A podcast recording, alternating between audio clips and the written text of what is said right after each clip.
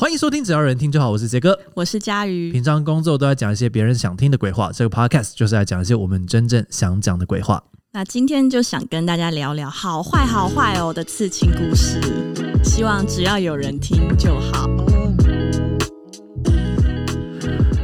好了，那今天为什么要聊聊刺青呢？其实理由很简单，就是佳瑜前几天去刺青哦。我们的主题真是很好猜呀，哪里好猜啊？简直是变幻莫测，变幻莫测，变幻莫测，没有主轴了。就是应该我去刺青，好像就是上礼拜的今天。对啊，其实就三四天前而已吧。哦，上礼拜的今天，上礼拜的今天，所以是七天前啊，数学很好，差不多对。然后而且就是上班上到一半，然后我就去刺青，然后再回来。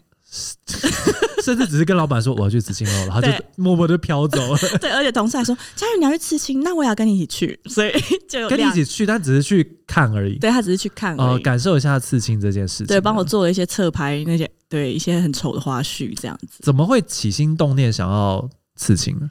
呃，其实有这个念头蛮蛮久了。我觉得最早可能可以追溯到。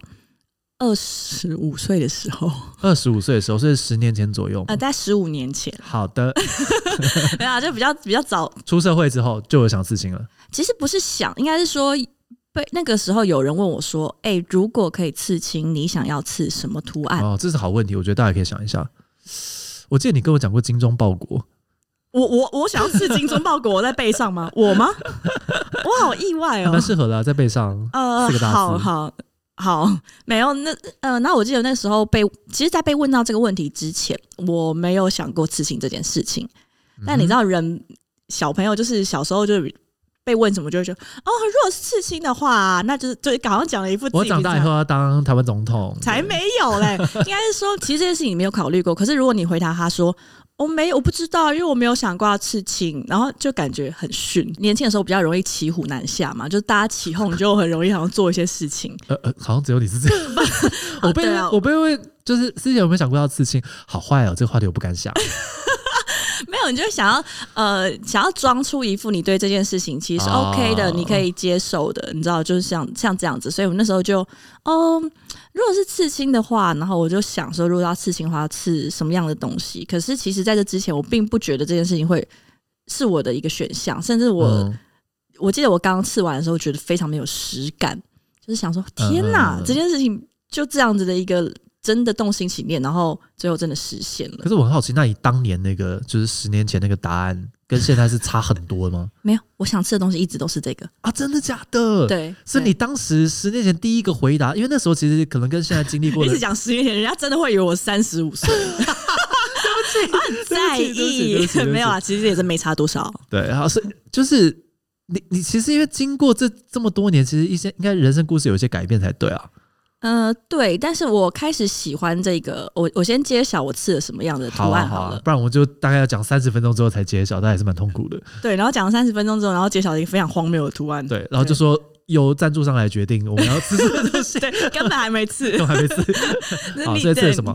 呃，我刺了一个土星啊，哦，土星就是那个九大行星的土星。现在其实好像是八大行星了。对不起，对，我们放冥王星回去了，对，回去了。好，为什么刺土星啊？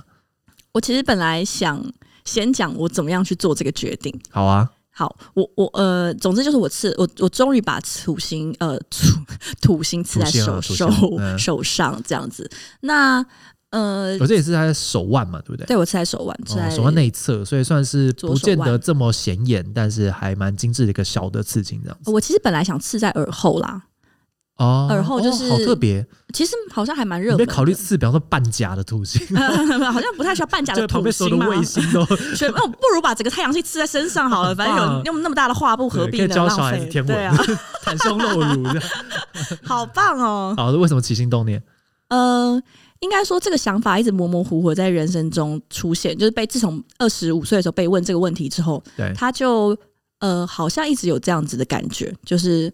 嗯，如果有可以刺青的话，感觉好像还蛮有趣，可以把这个东西刺在身上。嗯，但它仍然不是一个非常实际的的计划或者是打算。对，那到这几年之后，开始身边确实跟那个时候的，我觉得跟那个时候的潮潮流或者是风气也不太一样，它变得越来越开开放。开明，对于刺青这件事情不是什么特别的事情，在现在，以前可能就会造成这种家庭革命或怎么样的。我其实小时候也没有特别对刺青有什么样感觉，因为我。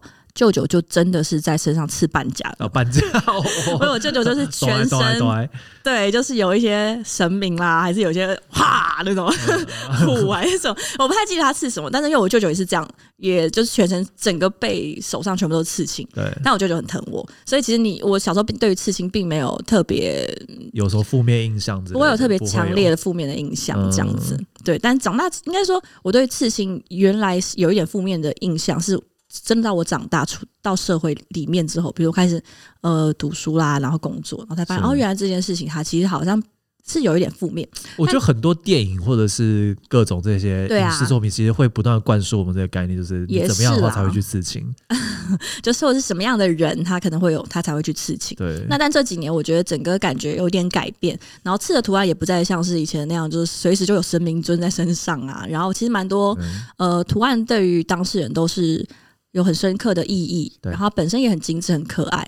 那我真的会做这个决定，其实是大概也就是这几个月，嗯、稍微在跟，因为我又呃这这半年左右认识了一些有有刺青的朋友，嗯，然后无意间聊到这件事情，然后呃其中一个朋友是他手上有一个圆形的刺青。圆形就是就是就是一个空一个空心的圆在手腕上，对。然后我就问他说：“为什么会想吃这个？量脉搏要量这个点子，对，或者是请按这边这样子，对，就是诶、欸，因为就是就是一个圆形。然后我就问他，就是因为他在刺在很明显的地方，在右手的手腕上，他手一伸出来我就看到，我就问他说为什么会想要吃这个图案？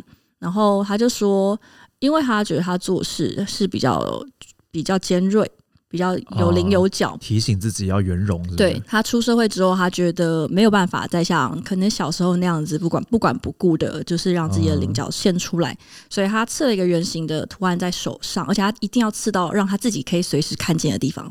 所以，意义是提醒自己这样子。对，然后我觉得哦，这个感觉我觉得还不错。然后后来认识一些朋友，他们身上刺的，不管是标语也好啊，或者是他们自己对他们个人来说有很深刻意义的东西，然后都觉得这些故事其实蛮美的。然后我记得师姐说，那个中玉的妹妹好像也有一个。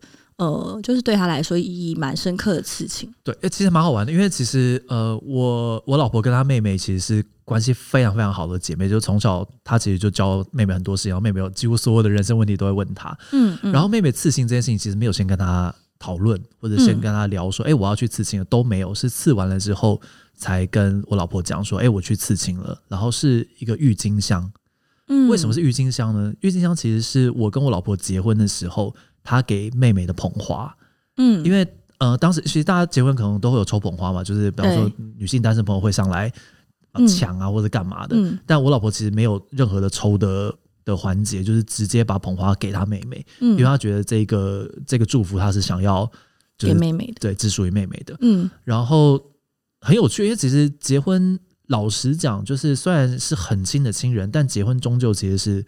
我跟我老婆两个人的仪式嘛，嗯，但对于妹妹，她收到那束捧花，她觉得其实就是代代表就是姐姐跟她之间的关系是这么的紧密，在这个重要的时间点，就是姐姐会把她的祝福给她这样子，嗯，然后我老婆听到之后就觉得超爆感动，因为她没有想到这件事情对妹妹的意义是比她想要来的更大的，嗯，对。然后也因此开启我老婆，大概隔了几个月就会跟我讨论一次，说：“哦，我也好想刺青哦。”对对，哦、真的哦。那我就觉得想刺就就没有问题啊。对，就是、那如果他想刺半甲呢？好，那下一个话题是 没有。哎，我我我想要继续追问，就是那中玉那个时候选呃郁金香有什么特别的意义吗？呃。我记得好像有特别的意义，但好像跟我没什么关系，所以所以呢，所以所以我不你对于你就你老婆跟你老婆妹妹之间深刻的故事，你就是这样直接略过吗？没有没有没有，你的爱就只有这样子吗？不好说不好说，但呃，好像真的也就是他喜欢特郁金香了。你不要在这边打哈哈带过啊！打哈哈哈。好，呃，关于这一点呢，我回去会再跟老婆请示哦，希望她给我一个明确的答案。啊，希望这一集播出的时候，你请，请你千万要在下面把这个故事 告诉大家。好热好热，开始脱外套。好惨，你的毛 T 上面写今天上班，明天下班，好可怜哦。I love my job。嗯，立刻撕碎这件衣服。对，但总之就是，我觉得很多时候刺青。很迷人的点，其实就是像这样子，就是它其实不管是提醒自己，或者是代表自己，或者是代表你人生中的一段故事，或代表你跟某一个人之间的关系。嗯嗯嗯，对啊，我觉得迷人的点在这边。就关于我到底为什么会真的决下定决心这件事情，其实还有后续，就是关于刺青这个念头，呃，就大概是这三个月变得比较明确，然后开始有跟有刺青的朋友聊天，然后其中一个点我也觉得蛮有趣，就我一直卡，我一直有一点卡住的一个点是我其实很喜欢身体是漂漂亮亮的有有一点奇奇妙，像因为我其实是衣服如果沾到一点污渍，我就会有点强迫症，我一定要立刻去洗。哦，我其实，在公司、在餐厅、在外面，我都一定要。停下手边的事情，我会立刻去厕所把自己洗到全湿出来。哦，难怪家瑜不喜欢脏脏的人。呃，你在暗示什么吗？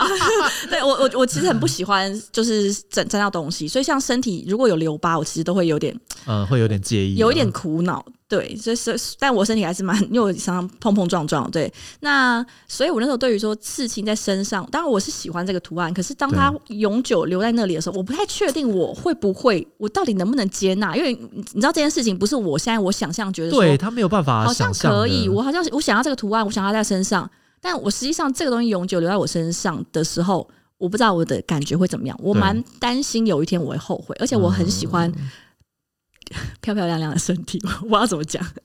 佳宇喜欢漂漂亮亮的身体。嗯嗯，如果你有漂漂亮亮的身体，家瑜就会喜欢你哦。真的是超级怪到不行的一段呼吁。对，所以那但那时候我就跟我一个朋友讲到这件事情，说我有点卡住，就是我我想要这个刺青，但是我又想要漂漂亮亮的身体，这两个有点，所以我一开始想要刺在耳后，我觉得眼不见心不烦啊，就别人看得到，我自己看不到。对对，然后而且。呃，我就觉得那个，而且那个位置在耳朵附近，我也觉得蛮特别，蛮有蛮蛮有气质的这样子啊。但是因为我跟刺青师讨论了之后，他是说不建议刺在耳后，因为那个位置皮肤比较薄。那刺青比较容易掉色，或者是比较容易呃糊掉之类的，对。然后呃，加上我要刺的图案可能比较精致，然后又比较小，比较。而那个图案现在开始了二十分钟，我还是不知道那是什么图案。有啦，刚刚讲过啦。啊，土星啦，土星。所以再剪掉，真的很过分哎、欸！这个雨坛人超级没有诚意的。对，然后总之，所以我没有办法刺在耳后，我就又有点卡住。对。那在我那个时候，呃，跟朋友讲到这件事，他就说。嗯，他不觉得这件事情对他来说有，就漂漂亮亮的身体对他来说，他说你不觉得那样子有点无聊吗？啊，佳宇竟然会被说无聊？天啊！还是说漂漂亮亮的身体很无聊？漂漂亮亮身体很无聊。对，然后在他讲这句，我们不是很认真的讨论，他就说，嗯，可是我觉得那样子其实有一点无聊。然后我就想到我大学的时候读过，嗯、哦呃，我们我大学同学写了一段文章，他说人生中有很多的事情，当然我都可以不要去尝试，然后我不要去尝试，不要去冒险。那我就不会受伤，那我就可以拥有一个漂漂亮亮的自己。可是说真，他就说，但是到最后，我抱着一无所有却漂漂亮亮的自己，到底有什么意义？嗯嗯、然后这两件事情，你知道，在隔了真的是隔了十几年之后，对在一起，突然有了联系，然后我就觉得，对啊，我要一个漂漂亮亮的身体，就是的意义到底是什么？哦，然后。确实，就像我们昨天刚好开会，然后身上有一点特别的图案，是属于你这个人，呃，经历过的，有点像是经历过的人生嘛。对，因为因为这个图案对我来说算是意义重大，不是我一时想到，然后怎么样就就就做了这样子。那我觉得这对我的呃人生来说也是有有意义、有价值。它嗯，对，漂漂亮亮身体。跟这样子的一个有意义的图案比起来，可能确实不是特别值得追求的事情。帮大家解释一下，刚刚那个开会这件事情，就是我们昨天开会有一个对象，他应该在可能快二十年前刺了一个对图案，那二十年后，因为你身体一定会有些改变嘛，对啦，比方说变胖或变瘦啊之类，所以那个图案其实已经有点糊了，嗯，所以。我想要讲的事情是，就算那个图案糊掉了，但它也是代表了你在那个时间点的那个瞬间，你愿意把这个东西刺在身上的那个故事，它也是存在的。嗯，就是做下来那当时那个决定的自己，然后会在很多年之后，就不是是不是图案本身，而是透过看到图案的时候想起那个时候自己的那种感觉吧。对，然后加上因为我想要吃土星嘛，然后它是一颗星球，然后呃我在跟另外一个朋友聊天的时候，他说他非常非常喜欢月球。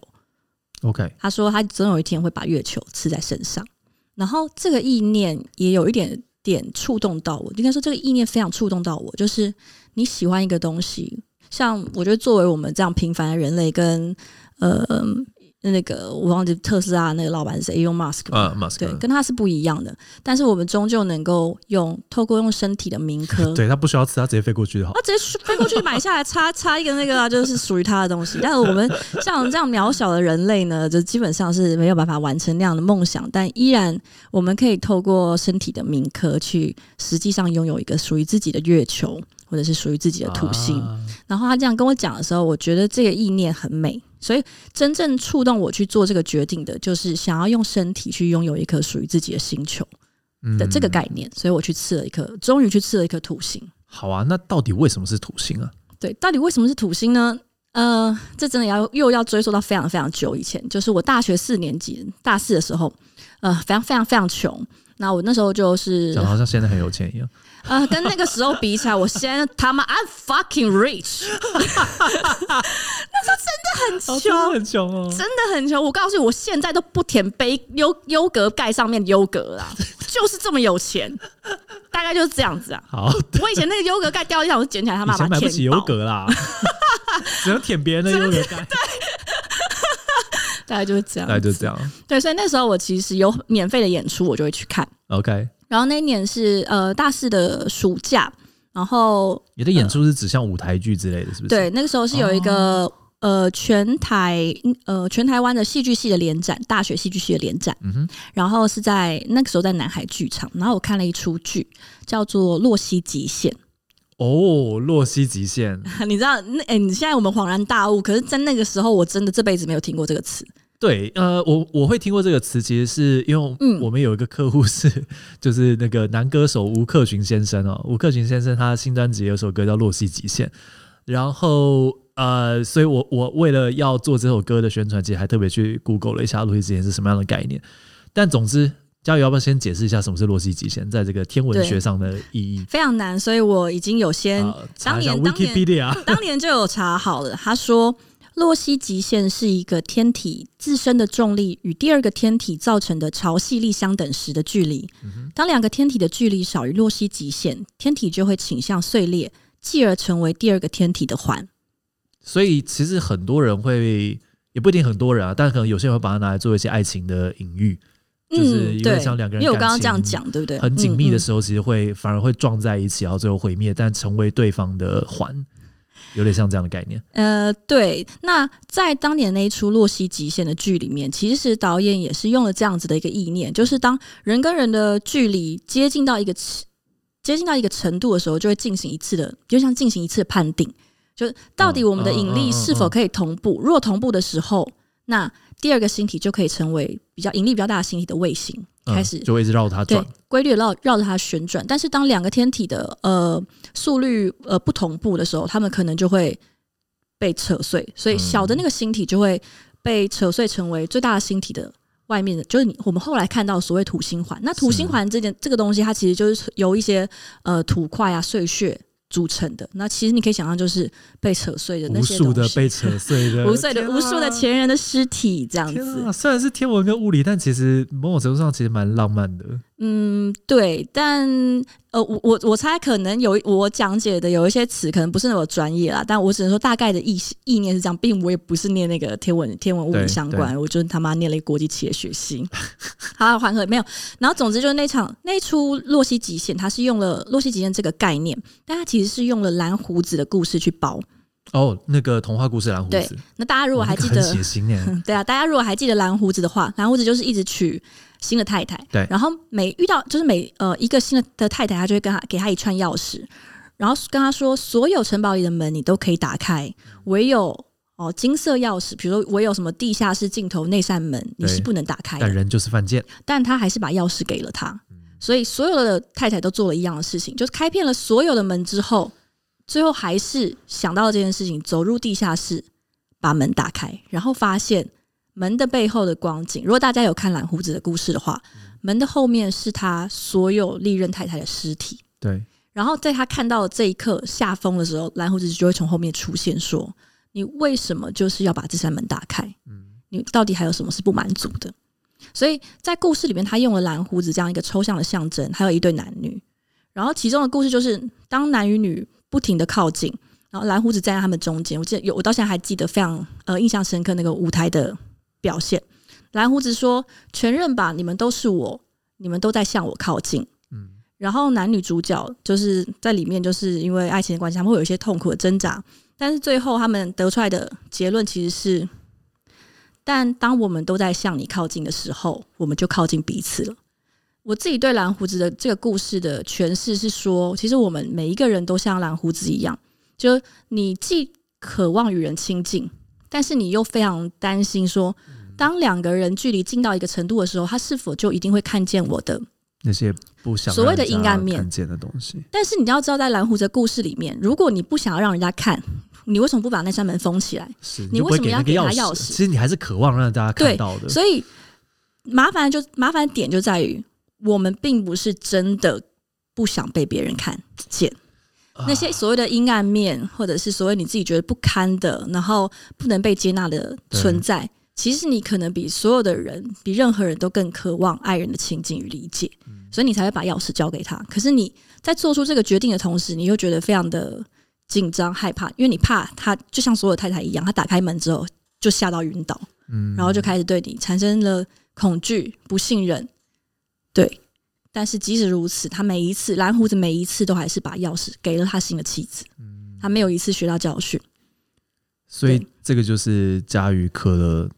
刺了土星的原因，嗯，对，因为我会觉得说洛希极限这个概念，嗯、所以你是把历任前男友的尸体，不是不是这样子，但我我觉得这个概念就是很美，因为我那个时候一直觉得人跟人之间最好的距离到底是什么？哦、嗯，就是我们一方面想要亲近别人，一方面也想要别人接近，但是真的有所谓的，就是最好的距离吗？那因为那个时候可能不，其实也不只是男女朋友，我觉得也有朋友是这样。近，可能你或者是你认识你很崇拜的一个人，当你真的认识他之后，你会发现，嗯，事情并不如你想象的那样子，嗯，啊，或者是你终于好不容易认识了你很想认识的对象，然后跟他认识之后发现，嗯，他好像不是很喜欢你，他好像跟你没有一样的频率，或者是他可能不是很欣赏你，嗯，所以他没有办法，他不会再向你靠近。哎，这个我很好奇一件事情，佳宇第一次认识我的时候，毕竟是隔着一个舞台的距离。哦，就是我们曾经在前几集有聊过这件事情，就是哦，对对，佳瑜在高中的时候认识了在大学时候的我，然后那是一个活动吧，营队，然后听说我在上面表演的时候，就是对我印象颇为深刻。对啊，我觉得超爆爱你呢，你在上面，因为思杰那个时候呢，就是在模仿费玉清唱《天上人间》。不是，是唱千里之外。哦，唱千里之外。对对对，那请问那个之后那个距离近？而且我要跟大家讲，思杰跳健康操的时候，也是所有的人里面姿势最夸张的。我记得我们当时是跳那个包小松、包小博的跑跑跑。你真的很夸张，你你你还是你现在，你还记得？我现在还记得。那你跳一下吗？呃，没有办法，我现在戴着耳机。有差吗？总之就是思杰是所有的人里面动作最夸张，而且表情之浮夸。你不是笑，你是我就是一个浮夸的人，这样就是很扯。然后我印象非常深刻，然后所以我就决定要念国际系，追随你的脚步。那请问，没有你跟前几集的理由不一样 啊？看前几集就知道真正的理由。那请问之后距离近了之后有幻灭吗？但我加入细雨真的是因为这个原因啊！真的啊？对啊，我不知道这件事情。距离近了之后就想说，哦，原来师姐都在勉强自己。对不起，我的人生就在勉强自己啊！现在也都是陪笑人间。对，因为我 那时候有问你，就是我就觉得说，哇，你。这个学长好像很做自己，很棒。然后后来你才说没有，其实你是渴望大家的注视。我觉得好像到现在都还没有摆脱这件事情。对啊，因为你就是高中不受欢迎啊，然后大学哇天哪，你为什么要这样挖掘我？我要去心理智商了，你这很过分。那你再找我心理智商啊，一个小时四百块，实习心理师的价格。因为前阵子才跟佳宇聊到，就是我过于在乎，包括像客户的感觉啊，包括像没有没有，我觉得你应该没有过度在乎客户的感觉啊，真的吗？你是那铁面无私的陈思杰。没有啊，但我还是很很在乎，就是大家到底怎么看，比方说我在做的事情啊。对啊，对啊，对啊，就不像你真的，但我也不大确定说你到底是不是真的是可以不在乎别人，还是说你用别的方式去，你只要感受这个情绪。这个我们基本上可以开一集讲。我我关于这件事，我有深刻的体会啊，真的。对，我们另辟战场啊，对。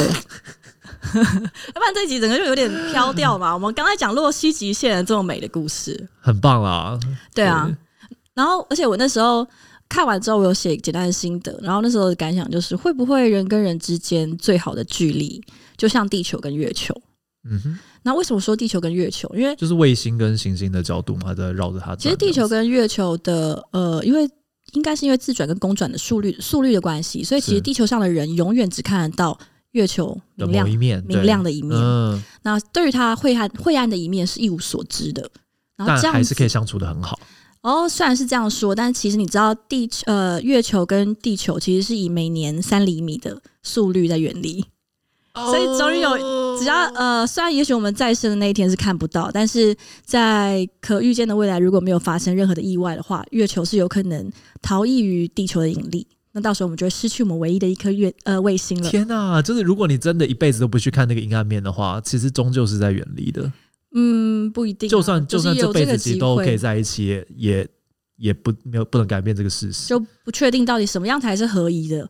所以我那时候就觉得很感慨，因为我觉得我每以前啦，年轻的时候看到喜欢的人事物，我就会拼命想要接近他。对。但是你每一次那个 每一次勇往直前、奋不顾身的下场，躲在巷子口，对，之类或者是一直在呃一些一些没有人看到的地方，一直闻对方的外套之类的。不不不，哇，这个自我揭露有点大。I don't care。对，这样，但是你就会觉得，以最后的结局来说，其实都只是。远就是彻底的远离，或者是彻底的失望，嗯、所以那个时候对于这件事情感到非常的疑惑，然后对于洛希极限这个概念就是很深刻的印在了心上，然后对于土星也开始变得非常的的的在意这样子。那当然，嗯，嗯，所以我我我觉得虽然前面这些诊断都很浪漫，但我我实在是有点好奇，还是想问一下，就是刺青到底贵不贵啊？啊，不贵，我刺呃，我觉得不贵，就以我这个图案来说，三千块。哦，那其实还好哎，而且很细耶。呃，对，就是细节很多，虽然那个面积不大，但细节很多。嗯，对啊。呃，如果想要看的话，可以去我的 YouTube 看，那可能看不太到啊。这镜头帮我 Q 一下，另外附图。对，来，嘉威不要动，嘉威不要动，我们现在要伸缩镜头。哦，而且那个时候其实挑这个位置，它有挑三种不同的大小，我最后是挑了最小，应该是应该几乎是最小的。嗯，其实我觉得这个这个大小其实算是最适合这个位置的。对对对。因为他也有说，如果也可以往上面一点，就比较接近那个上背的位置，那那个位置可能就可以刺的大一点。但是不管是就这些位置跟这几个大小，其实费用都是三千块。它好像有一个，他好像有一个基本费，呃，开征费或者是什么？OK OK。其实我真的是完全那真的还好，没有什么调查就去便宜多了。对啊对啊，我也是这样想，就是嗯，大概三三千。那这个图是你要自己准备吗？还是说哦不用不用，跟他讲说我想要土星，我想要吃土星，然后大概给他看了一些我不喜欢的土星，跟我比较喜欢的土星，不喜欢的土星。呃，有一些土星跟土星环的比例，我觉得抓的不是很好。哦，那那个就是我不喜欢的土星，我就跟他讲哦，我我不喜欢那个环太小，然后显得土星胖胖的，很像在咬呼啦圈这样子。那你有想过下一个要再吃什么？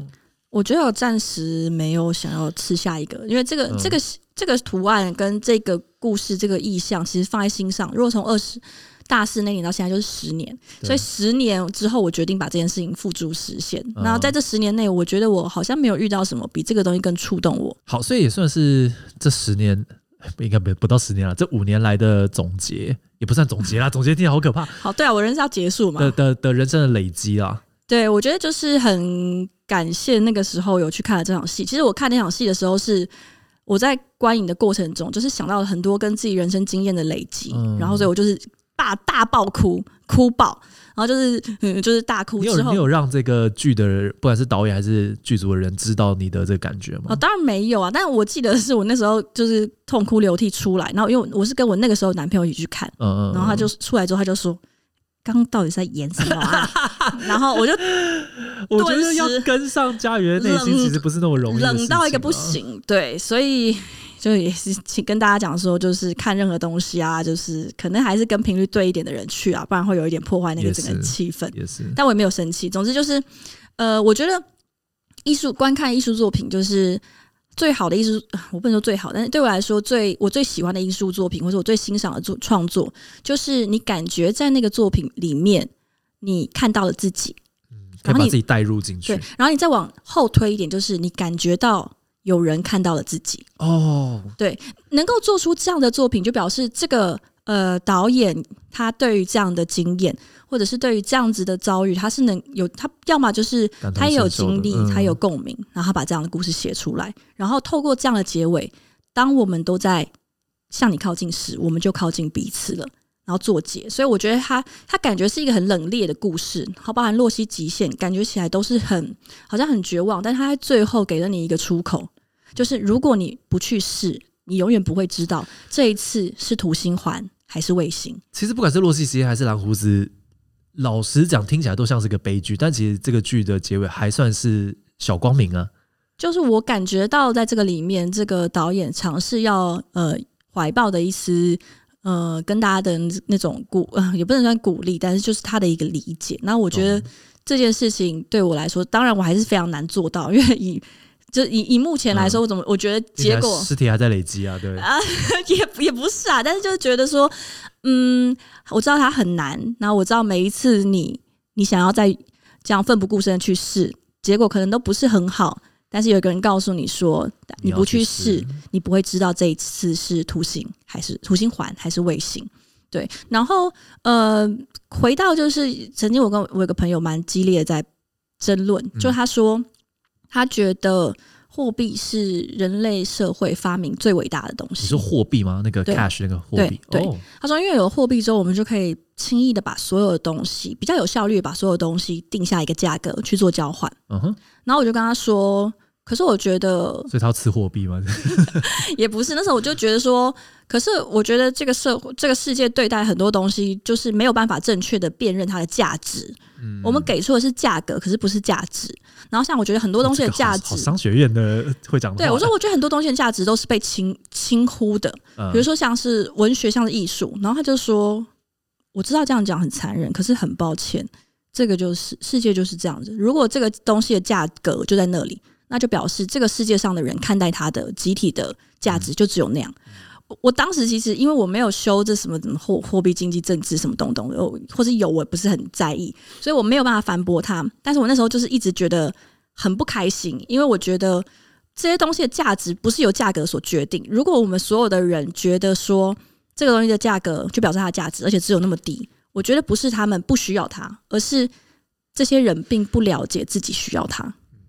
他还没有找到那个看见自己或者是别人看见他的东西。对，那我觉得，呃，为什么会讲到这件事？是因为我觉得，对于对我来说，很多的创作者的作品，文学、艺术、音乐等等也好，我觉得有很多的点是你。呃，我在里面看到，然后影响我一生很多，就包含像我大四那年去看一个免费的大学艺术艺术，呃，我忘记好像是北艺大，嗯，呃，是学生的作品，是学生的作品，我忘记是北艺大还是台大，我很抱歉，但是那个戏影响我非常多，我一直印象非常的深刻，在我人生中后来很多的时刻，我都一直不停的想起来，我也一停一直不停的跟朋友转述这个故事，那。我不知道这些当年一起演演这出剧的同学们去了哪里，做了什么，或者是他们当时在做这个创作的时候，是否曾是否曾经想过？但是我觉得我很我很感谢他们，even 那是一个免费的戏，然后去看的人肯定就是像我这样的穷学生，不会有对于这个社会或者是这个整个时代不会有任何的意义或者是价值，或者是他他如果要说价格，它是零元，可对我来说，它是一个无价的一一个体验，所以。呃，我其实很想跟所有的创作者讲，就是当我们在做创作的时候，我觉得这个这个社会确实，至少以台台湾来说，或者是对很多人来说，你们做的事情对他们来说是价值少得可怜，或是没有价值的。因为当有些人可能确实习惯用价格去去衡量一件事情，那我不希望连他们自己也被价格影响，因为我觉得你们做的事情在很多的地方，它是很难被。呃，具象化，然后或者你很难知道自己影响了谁，然后或者是你的作作品、你的创作最后会变成什么样的样，什么样的东西流传下去？对，所以呃，这边就刚好我在录 podcast，我想要就是念一下当年洛溪极限导演吕环宇先生他写了这出戏的，谢谢吕环宇吕先生 的引言。他说：“也许有一天会有一个人会无视我的警告，执意靠近我。”会愿意冒着被扯成碎片的危机突破那个定律，会愿意直视那扇沉重黑门之后的光景而毫不畏惧，会愿意在接受我给予的伤痕累累之后，紧紧握住我伸出的手，然后我就能够再次拥有爱人的能力。对。好，那今天这一集就到这边。想要继续听我们讲更多鬼话，记得订阅。只要有人听就好，五星好评刷起来。我们有 IG 跟 YouTube 频道，记得看看我们的资讯栏哦。希望只要有人听就好。